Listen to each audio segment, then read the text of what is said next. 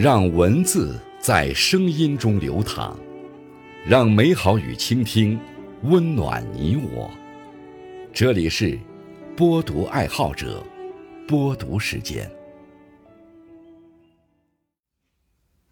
各位好，今天为大家推荐和分享的文章是《好习惯的力量》，作者房荣怡轩。感谢。小燕同学的推荐。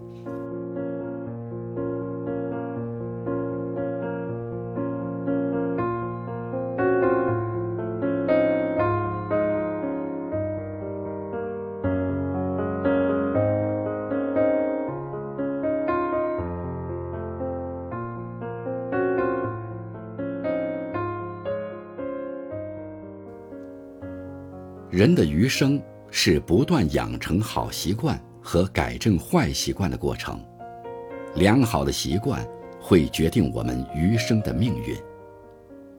陶行知说：“思想决定行动，行动养成习惯，习惯形成品质，品质决定命运。”记得微笑，拥抱快乐。微笑的本身就蕴藏着其很大的魅力。它让我们所有人都无法拒绝它的力量。我们余生所追求的生活习惯，就像一首轻快流畅的歌，笑颜常开，乃易事。在一切不妙时的环境中，仍能保持微笑的人，才活得有价值。世界上最美的习惯，莫过于从泪水中挣脱出来的那个微笑。一个人如果有一颗开朗的心，即使岁月蹉跎，也能微笑的唱歌；有一颗上进的心，即使摘不到春天的花朵，也一样拥有春天。日子枯燥，培养兴趣。余生当生活枯燥乏味的时候，总觉得生活上出现了问题，直到遇到自己喜欢的事。例如，写作、读书、弹琴等，人生才开始有了自己的兴趣。有了浓厚的兴趣陪伴着自己时，就会享受着人生的美好。现代哲学家罗素是个精神出奇的健全平衡的人，他并不像别的哲学家那样偏于学术的一隅，或陷于绝望的深渊。活得痛苦不堪。他喜欢沉思人生，他有着卓越的社会活动的阅历，有着热爱生活的情趣，因此，他享受了长寿的乐趣。学会独立，不怕孤独。余生，选一种姿态，让自己活得无可替代；选一种习惯，让自己学会独立。人学会独立，是为了能够克服生存危机，避免孤独。人总有孤独的那一天，所以用独立作伴是一种勇气。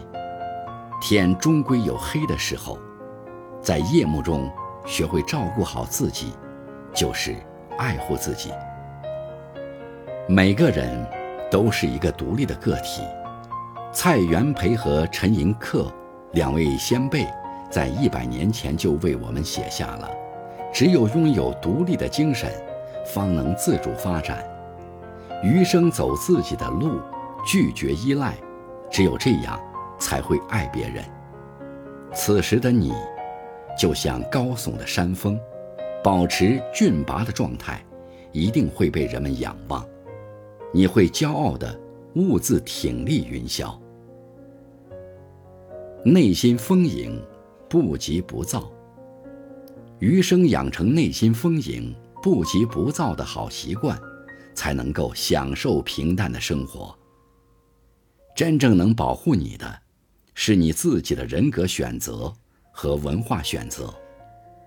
俗话说：“知足是富人，平常是高人，无心是圣人。”人要学会讲点笑话，以幽默的态度处事。这样的日子一定会幸福。假如你有一天不快乐了，不要深锁眉头。人生本来不易，你为什么还要栽培苦涩呢？焦虑就是浪费生命，就会扰乱你的思维，偷走你的微笑。不管全世界所有人怎么说，你都要坚持坚信自己的感受。